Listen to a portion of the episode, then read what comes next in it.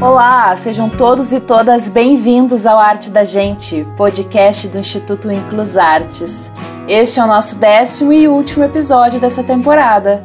Por conta disso, preparamos um episódio especial que será dividido em duas partes. Será uma série de entrevistas comandada pelo curador Paulo Erkenhoff, abordando a temática da arte indígena contemporânea no Brasil. Para essa primeira parte das entrevistas, Paulo conversou com a artista visual e aprendiz da floresta do povo Unicuim, Edilene Iaka Unicuim, e a professora pesquisadora e também curadora Sandra Benites. Qual é a missão de um artista indígena? Foi a essa pergunta que ambas buscaram refletir e responder e que você poderá conferir agora. Lembrando que a parte 2 desse episódio, com novas entrevistas, sai em breve, ok? Tenham todos um ótimo programa. Eu gosto muito do nome Yaka, acho tão bonito. Ele, ele para mim, soa como uma explosão. Eu, só eu penso assim foneticamente, né? Yaka, para mim, é como se abrisse o pulmão para o mundo na hora de falar. E, e... Edilene, muito obrigado. Você podia dizer onde você está, de onde você, onde você nasceu, onde você vive e o que você e onde você está hoje e além disso se apresentar, né? Boa tarde, eu me chamo Yaka Runicuim, sou do povo Runicuim, é, da aldeia Chico Curumi, fica no Rio Jordão, né, estado do Acre. E atualmente eu moro no município de Jordão, né, onde eu venho estudar é, esse conhecimento é, da escola Nauá, né? Que nós, é, povo Runicuim, a gente já aprende é, dentro da floresta, né? Que é a nossa escola viva que a gente chama, onde nós aprendemos essa cultura do nosso povo Runicuim. E eu estou viajando também e levando esse conhecimento do povo como jovem, né, representando como jovem artista, mulher, para mim é uma honra para poder é, levar essa como, como liderança mulher, né? E o que, que significa Iaká? É, Iaká é um comunicativo também, comunicação e admiração da floresta.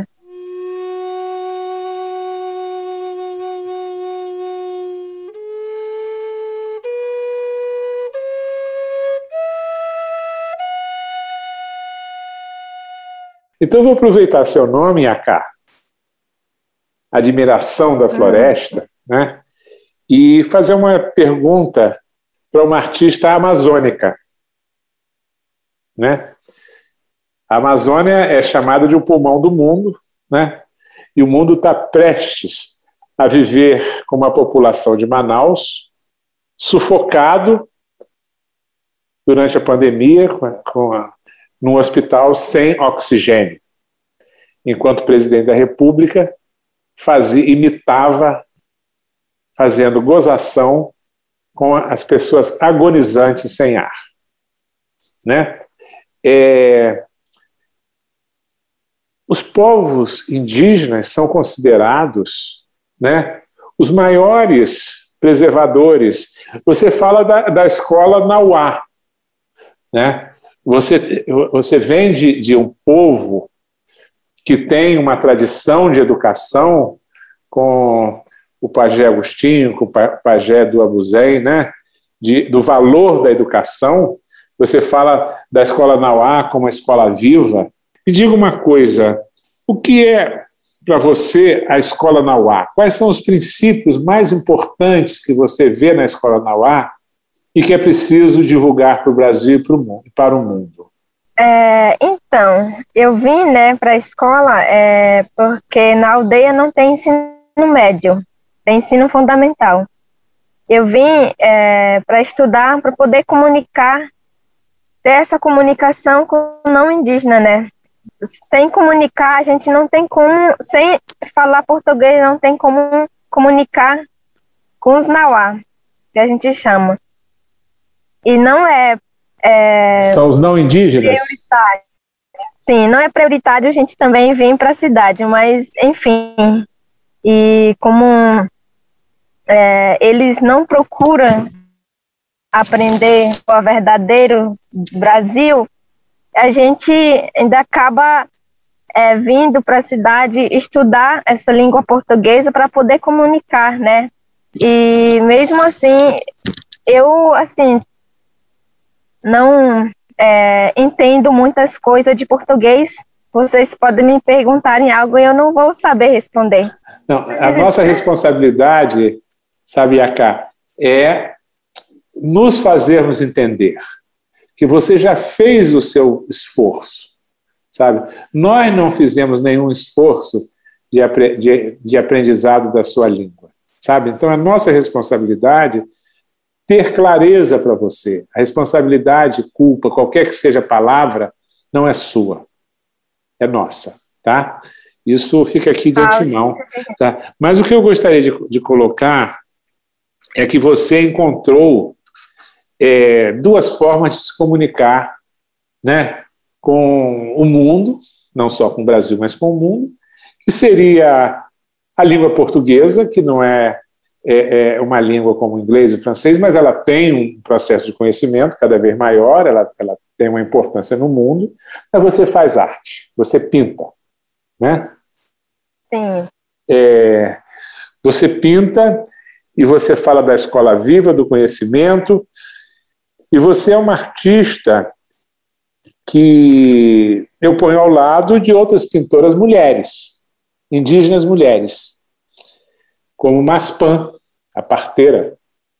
A Maspan é. tem uma qualidade fundamental na responsabilidade de transmissão e, e, e de exercício da, da, da ciência, que é o parto, que é vedado historicamente aos homens. Então, só a mulher pode fazer o parto. Então, ela faz uma arte singular, que é de descrição do parto. Ou, por exemplo, você tem a Rita. Rita é sua irmã, não é? Sim. É sua irmã. Tem a Dayara Tucano e tem outras mulheres, né? Que foram trabalhadas pela Naine, Terena e, e, e etc. Né? É, a sua pintura, frequentemente, ela está vinculada à vida espiritual, como em termos mais gerais, no sentido dos seres, né? E, e, e ao mesmo tempo também de uma relação forte com a jiboia, né? Sim. E você tem uma pintura que é a mulher medicina. Então, o que é? O que é para você ser uma pintora unicuim? E o que, que você quer é, fazer da sua pintura como um modo de, é, é, é, de comunicação? Quais são os conteúdos a serem comunicados? Eu digo que eu, tra eu transmito, assim, da, é, hoje em dia a gente fala cosmovisão, né? Essa cosmovisão a gente ajuda esses seres encantados, nossos ancestrais, para viver com nós. Então, essa pintura que eu, que eu pinto, né, Mulher de Boia, então, esses são nossos ancestrais que eu estou ajudando é, vir, né, trazer na tela. Para mim é, é importante levar essa pintura e para o mundo também, né? Como dentro da aldeia, é, fortalecendo em mim e fortalecendo outras mulheres e também levar o mundo afora para conhecer é como é, é importante ter essa nossa cultura, né? A nossa resistência da cultura. E para sentir, para as pessoas verem e ter a responsabilidade e da floresta, porque esse conhecimento vem da natureza, né? Vem da floresta, vem do povos, in, povos indígenas. Como eu sou povo Runicuim, eu posso falar do meu povo. Você Sim. conhece o Pajé do Abuzém, ele tem livros extraordinários, né? Como tinha também Sim. o né? É, qual a importância que você vê no do Abuzém, no Pajé, é, é, na educação? Então, os pajés são os, os nossos professores, né? Os nossos é, própria escola, que nem eu falei, né? Escola viva, onde estamos aprendendo esse conhecimento. Não podemos deixar de agradecer pela, é, por esse conhecimento, né? Que eles vieram trazendo, carregando esse conhecimento, chegar até nós. Então, para mim, esse conhecimento vale mais que ouro. É muito importante para a nossa resistência e vivendo, levando esse conhecimento. Tá. É, e me fala um pouco também da sua irmã, que é pintora também. A Ritinha? É, a Ritinha é tão. Sim, que tem, você tem uma é... sobrinha linda, como é que ela se chama, a menininha tão bonita? Yanai. Yanai, né? Você é tia é. da Yanai. Me fala um pouco da arte da sua, da sua irmã. Então, a Rita é uma é, grande guerreira, né? Que também vem lutando em vários movimentos das mulheres. Ela é uma artista, assim como eu, e ela já é, também encarou político de no meio de do povo Runicuim, né? Que Runicuim é, são muito machistas também, né? E ela não, ela não conseguiu onde ela queria, porque as maiorias lideranças foram contra ela, né, como mulher. Mas foi um grande aprendizado, assim. A gente não perdeu nada, cada vez aprendendo, né? A gente aprendeu, eu digo que aprendemos muitas coisas acompanhando ela os unicuins são machistas. O que, que os unicuins precisam, os homens unicuins precisam repensar com relação à mulher unicuim?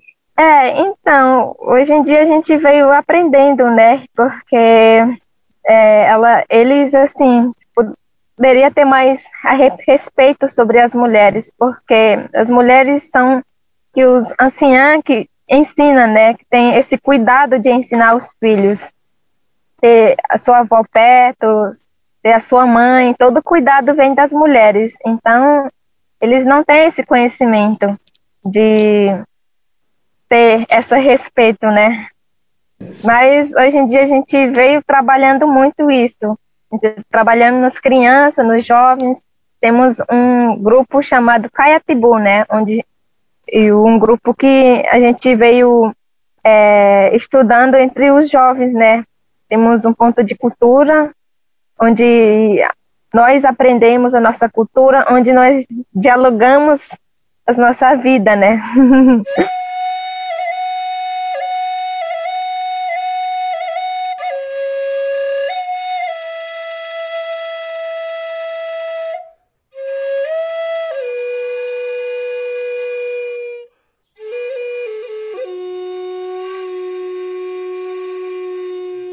Acá, você gostaria de, de deixar algum depoimento, alguma questão que lhe preocupe, alguma solicitação aos nossos ouvintes de apoio? O que, que você gostaria de dizer nesse momento?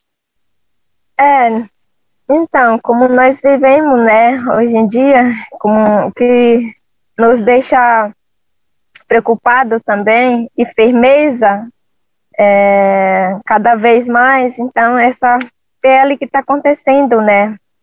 E Brasília. Então, eu, eu quero deixar essa mensagem para todos é, ouvintes que possa é, ter essa união, ter respeito pelo povo Runicuim, os povos originários, respeitar a nossa planeta, respeitar a nossa floresta, porque sem floresta nós não somos nada. Então temos que é, respeitar os nossos origens, respeitar os nossos ancestrais. Eu sei que eles não sabem o que é ancestrais, o que é, é viver a natureza, Então, eu peço que eles respeitem um pouco da nossa cultura, com nossa vivência, né? A floresta não é só dos povos indígenas, a floresta é do mundo.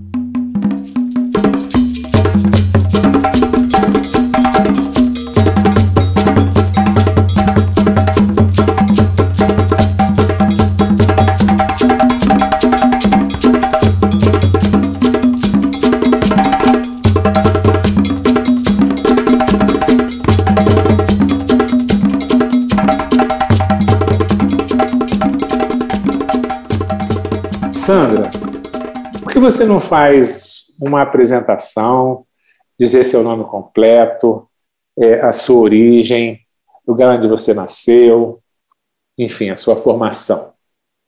Eu sou Sandra Benite, Guarani Andeva. Eu sou de origem Mato Grosso do Sul, na qual onde eu estou agora. Eu nasci numa aldeia que se chama Porto Lindo, que fica no município de Japorã. Né? E em 2000 eu saí daqui, da aldeia, onde estou agora atualmente, eu fui morar no Espírito Santo. Eu morei no Espírito Santo até 2015. Né? Onde no Espírito Santo? Porque eu sou capixaba. É, município de Aracruz, onde tem indígena ah, Tupiniquim Guarani. Isso, é. E depois eu fui morar no Rio, por causa do meu mestrado.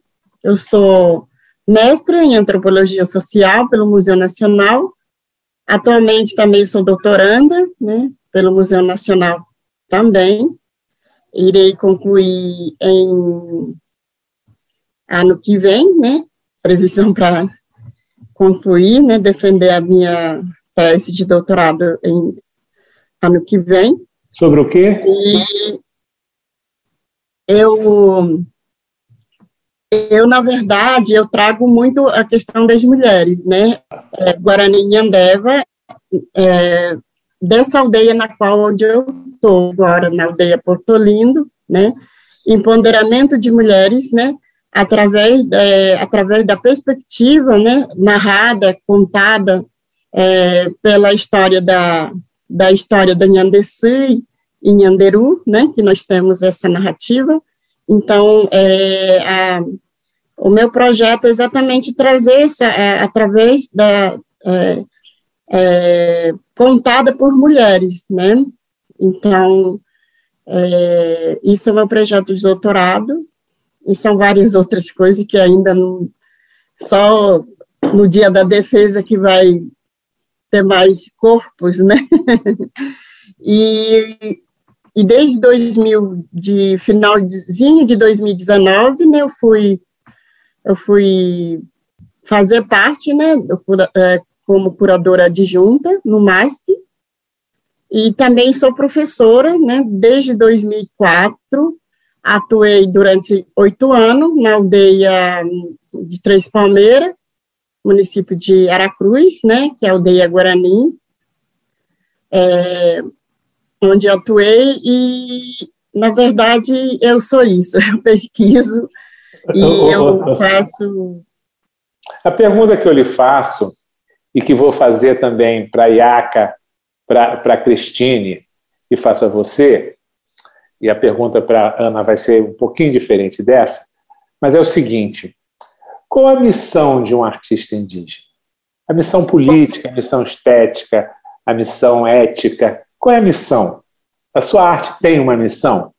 Então, é, eu, eu vou falar um pouquinho com, como eu comecei como curadora, né? Ah, ótimo. Eu, eu fui chamada em 2000, final de 2016 é, é, para fazer um trabalho de curadoria que se chama co-curadora, segundo o professor é. Bessa, né, que me chamou para fazer parte dessa curadoria o Jaguataporã, que houve entre 2017 e 2018, né, no, no Museu de Arte do Rio.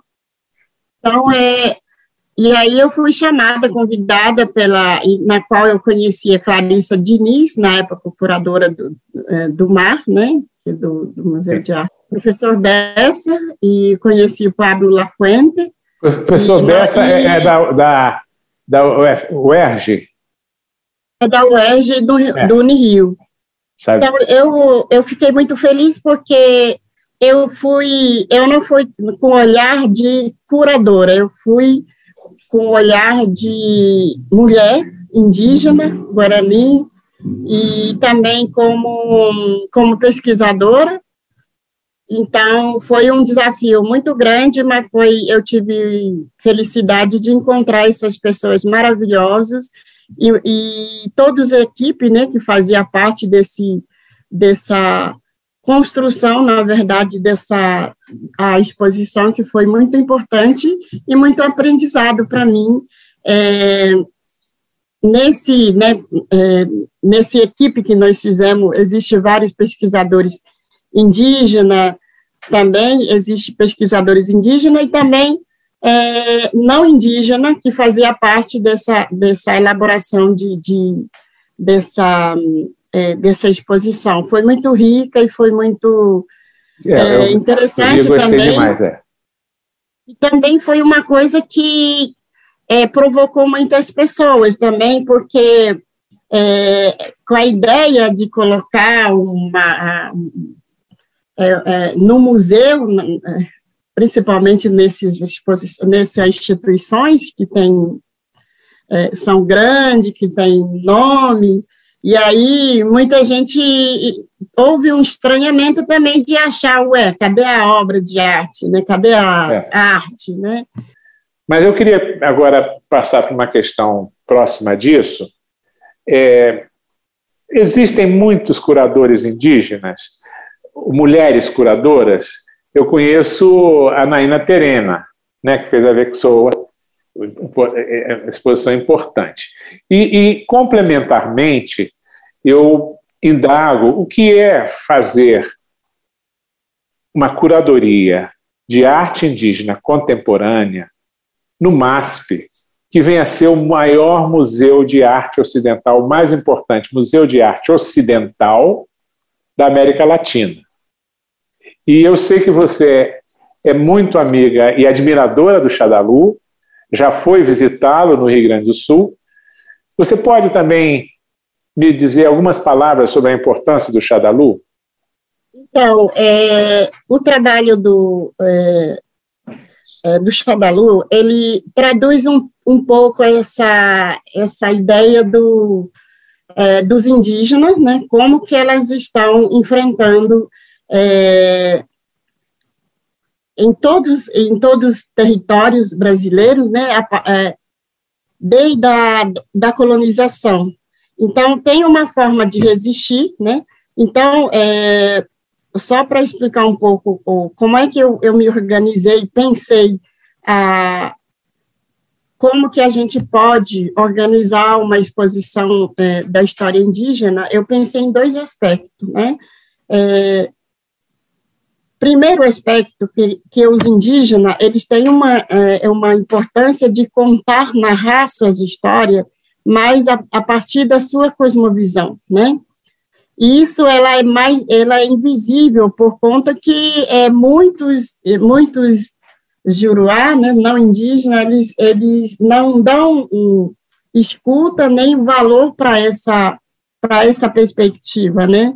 Então, muitos indígenas, principalmente os artistas indígenas, eles trazem essa, essa tentativa de traduzir essa essa ideia, esse pensamento. Por quê? Porque nós, indígenas, de modo geral, a gente não está separado, a nossa história, a nossa narrativa, o nosso entendimento, o nosso modo de estar, né, no mundo, ela é, com, ela é conjunto, né, é, a nossa relação é o conjunto com seres da Terra, não é, com humano e não humano. Então, a gente não está separado do, dos seres da Terra, eu costumo dizer isso e outros que eu acredito que é essa resistência da, da própria invasão colonial, né? Então, essa invasão colonial, ela tem vários sérios processos de violência que eu acredito que não dá mais para negar. Então, essa reflexão tem dois aspectos que ela é necessário ser discutido. Então, é, os artistas indígenas, ela sempre tem essa ideia de, de traduzir esses do, é, duas, é, é, digamos assim, que essas dois olhar, né, que quer dizer tanto essa essa ideia da, da, da, invasão colonial, né, que é, e, e, e, outro lado, né, que eles mostram a forma de resistir através do nosso saberes ancestral, né, que eu acredito que isso, então, todos os artistas, independente de artista ou não, intelectuais indígenas, ela sempre traz essa, esses dois aspectos, nesses dois olhares, digamos assim, que é o próprio invasão colonial e também essa, essa narrativa, né, ancestral, que eu diria assim, que tem seus saberes é, é, ancestral, né, que eu costumo dizer, o nosso saberes ancestral, ela não está nas pessoas, somente nas pessoas, elas estão em todos os seres da Terra, nas plantas, nas, na, nas pessoas, nos animais. Então, por isso que não é, não é, é, é a gente não consegue falar só de um aspecto, a gente precisa se relacionar com todos, né? Quer dizer, essa relação, então, os artistas, ela consegue é, traduzir essa de uma forma mais é, concreta, digamos, a, o, a obra desses artistas é muito importante, por isso que, é, por exemplo, o Denilson, né, o Xadalu e outros, Salisa Rosa, tem vários outros artistas que fazem esses, essa, essa tentativa de traduzir, na verdade, a partir do, do próprio seu caminhar mesmo.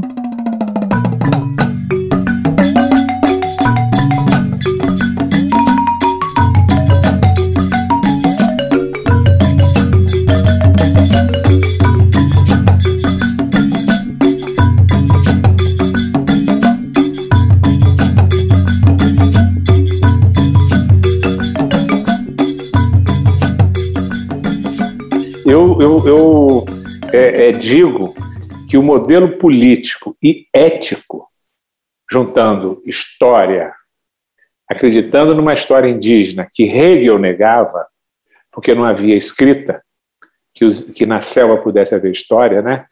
É, eu acho que essa crença na história como uma, como uma necessidade de afirmação de existência, né? É, de existência e forma de resistência é, que o Chadalu emprega sob um rigor ético absoluto, eu comparo a figura moral do Chadalu a três artistas vivos brasileiros que eu reputo como os mais extraordinários é, é, artistas do Brasil e do mundo. Cildo Meirelles, Cláudia, Cláudia Andujar e Ana Maria Maiolino.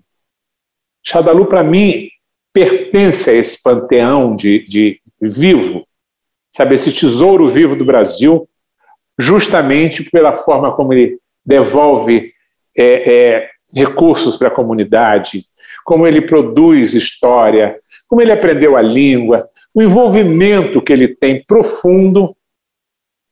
E para ele, claro que o mercado é uma realidade, mas a obra não é mercadoria. A arte é um instrumento de emancipação, como você colocou, né? a cultura como emancipação, como fala o cacique, é, o pajé é, do Abuzan e o, e, o, e o cacique Agostinho, né? os unicuins, né? É como falam tantos outros, né? É, é, Ailton Krenak e tantos outros.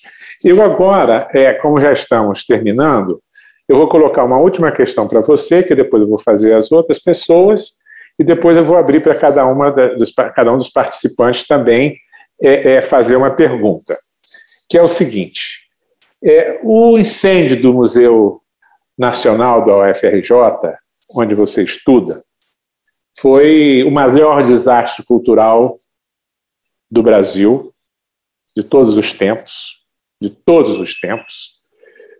E só comparo ao desastre contemporâneo político que nós estamos vivendo.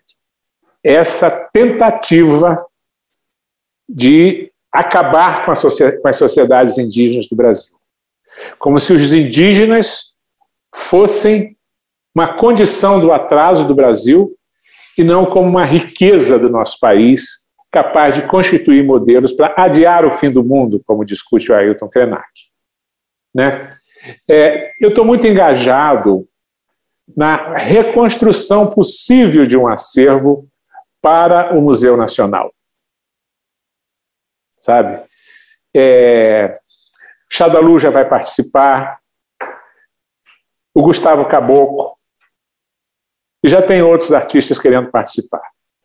Você acha que é, os artistas indígenas devem participar através de doação do seu trabalho para construir um novo museu a partir é, é, é, é, da sua perspectiva?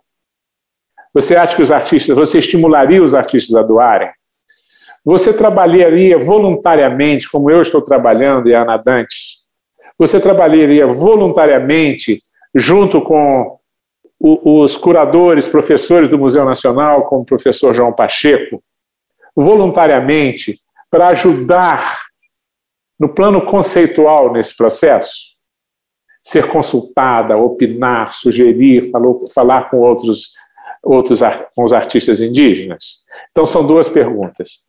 Se você é a favor de os índios, os indígenas, os artistas doarem, os artistas, os, os pajés, enfim, todos doarem, cada um doar o que pode, e, ao mesmo tempo, é, você própria doar a sua qualidade curatorial voluntariamente, né, para que a gente faça um novo museu com a participação de todos.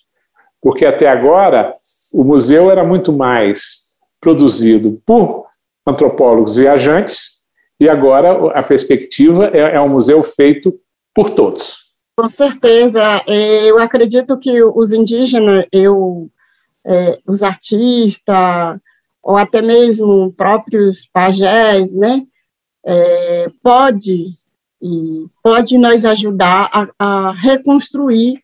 Que lindo você se você dizer que pode nos ajudar.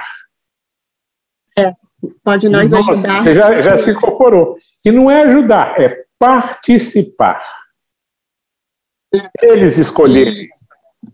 Então, eu acredito que eles podem fazer parte, né? Porque é, como nós é, é, devemos participar, como todos, né? Porque essa participação de todos, ela, ela é importante porque aí tem mais gente somando é, nesse é, para a gente reconstruir, né? Então, eu acredito que é importante mesmo. E é, uma das coisas que eu, eu coloco na minha mente hoje, eu aprendi muito, é sempre um aprendizado. Uma vez eu perguntei para um é, um senhor Guarani, ele falou para mim que antigamente a gente não podia revelar nosso segredo, que é muito pessoal, nossa forma de. É, nós tem, tínhamos segredo, né, como a gente resistir, nossa sabedoria, como que a gente deve manter. Mas hoje, ele falou que a gente precisa dialogar com outros, então, esses outros, eles pre precisam entender, compreender, para nós respeitar, né, enquanto Guarani, enquanto indígena, enquanto N outras etnias que têm uma forma de pensar e, e também de contribuir, né, com sua sabedoria, o um mundo melhor.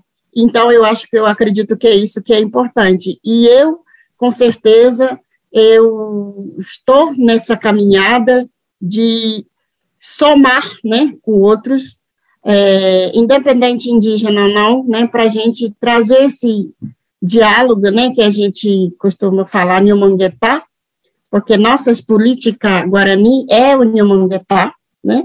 A partir do Nhomanguetá que a gente é, constrói né, outro, o outro, né,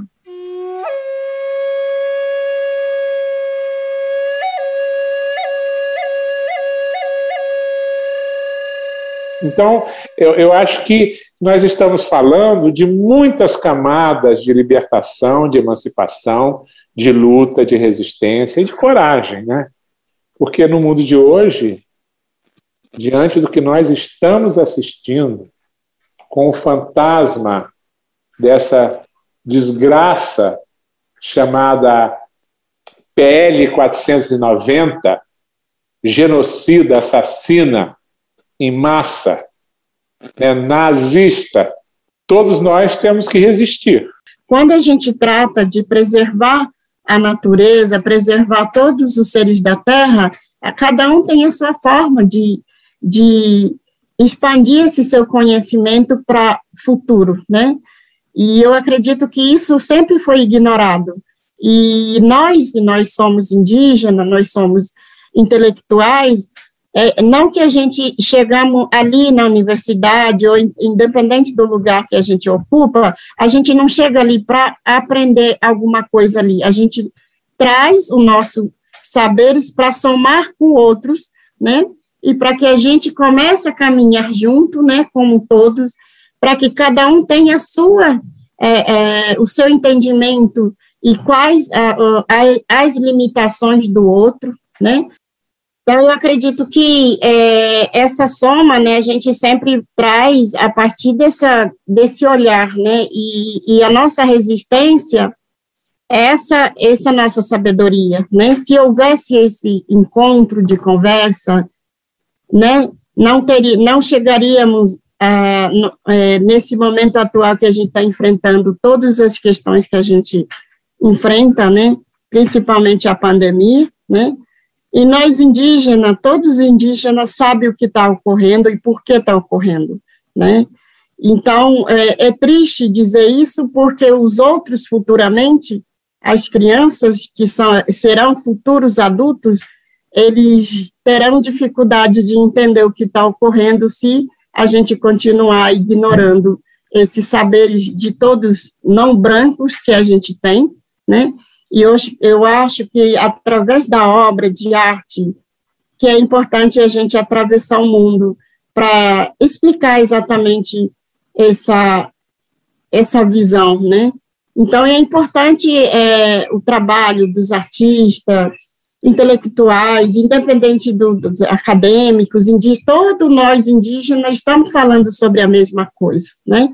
Dessa preocupação dos seres da Terra, que é nosso próprio corpo. Então, eu acredito que é, é, é, e nós entendemos esse, esse corpo, né, que a gente carrega, e que não é um só, é que são parte de todos, né, então, por isso que a gente tem essa ideia de, de sempre repassar os nossos saberes é, para futuras gerações e como também é, é, lidar com o mundo, e isso nós temos é, sempre praticamos, que é a questão da, a, da questão da oralidade, né, que é a prática do dia a dia, né, isso depende muito de, de como cada um, né, encontra o, o, o espaço na qual se insere. Então, isso é muito importante, por isso que a gente sempre é, tem essa ideia de, de nossa sabedoria, de repassar para nossas é, é, para os nossos netos, filhos, né, é, sobrinhos, que eles que vão entender. Então, é, nós temos a ideia também que te, o, o, o, passado tem a ver com o futuro. A gente nunca elimina a, a, as questões do passado para a gente avançar no futuro. Exatamente o passado que vai nos levar para o futuro. Eu lembro do Canacho, né, que é um pataxó, que ele falava assim, que a nossa sabedoria é igual arco e flecha, né? Quanto mais a gente puxa mais para trás, vai mais longe. E eu tenho muito essa ideia que hoje, pensando do passado para o futuro. Então, esses dois momentos, esses dois tempos, ela tem muita. É, tem que ser refletido e tem que ser levado sério o que acontece no passado para que a gente é, é, avance no futuro, né? Então, eu acho que é isso que eu tenho, a, a, e essa questão de que eu estou na aldeia, é, eu faço, na verdade, eu sou hoje, né, é, é uma mulher que saí da aldeia, eu aprendo a falar português, eu estudo, começo a compreender a, como que funciona o sistema, a sociedade fora da aldeia, né, e isso me fez pensar é, para refletir algo que é importante para a comunidade, né? Que eu acredito que muitas das vezes a gente é, tem essa ideia, por exemplo, essa ideia do governo, né? racista, ele acha que quando a gente sai da aldeia, a gente perde a nossa, a nossa identidade. Pelo contrário, eu faço, eu me sinto né, mais fortalecida enquanto Guarani do que perder algo. Eu não perdi nada de ter ido na cidade, de ter ido estudado, de ter feito é, é, muitas outras coisas que próprios é, é a sociedade não indígena nós oferece exatamente para a gente compreender e como dialogar, né? O que eu faço hoje, que eu mesmo me identifico como ponte, né? Entre aldeia e cidade. E essa ponte é, é a própria minha, a, a, a minha informações que eu carrego, então eu acredito que, nesse sentido, eu sou mais fortalecida enquanto Guarani, mulher Guarani, né, do que eu perder. Eu fiz uma soma de informações de fora, né, eu trago uma soma de informação de fora, para que a gente possa dialogar, e, e eu acho que isso, para mim, é fundamental, e minha força também, de seguir em frente e resistindo. E a minha resistência é exatamente dessas somas né, que eu que eu convivi, que eu é, é, a minha própria experiência, né? Então eu sou uma ponte de, dessa dessas informações hoje e essa é, é uma força a mais que a gente carrega. Então eu acredito que a gente não perde nada quando não é porque eu tenho carro, que eu tenho celular, que eu tenho notebook, que eu perdi, eu deixei de ser é, Guarani. Pelo contrário, é para mim me fortalecer e fortalecer também a minha própria a, a visão de mundo. Você acabou de ouvir o Arte da Gente, podcast do Instituto Inclus Artes. Este podcast tem produção e coordenação de Tiago Matos, curadoria de Marcele Vargas, edição de som da Doravante Podcasts, identidade visual de Lívia Naylor e eu, Camila Zariti, na locução. O Inclus Artes está conectado à cultura, educação, meio ambiente e sustentabilidade no Brasil e no mundo. Para saber mais, visite inclusartes.org ou acesse nosso perfil no Instagram. Até o próximo episódio. Tchau!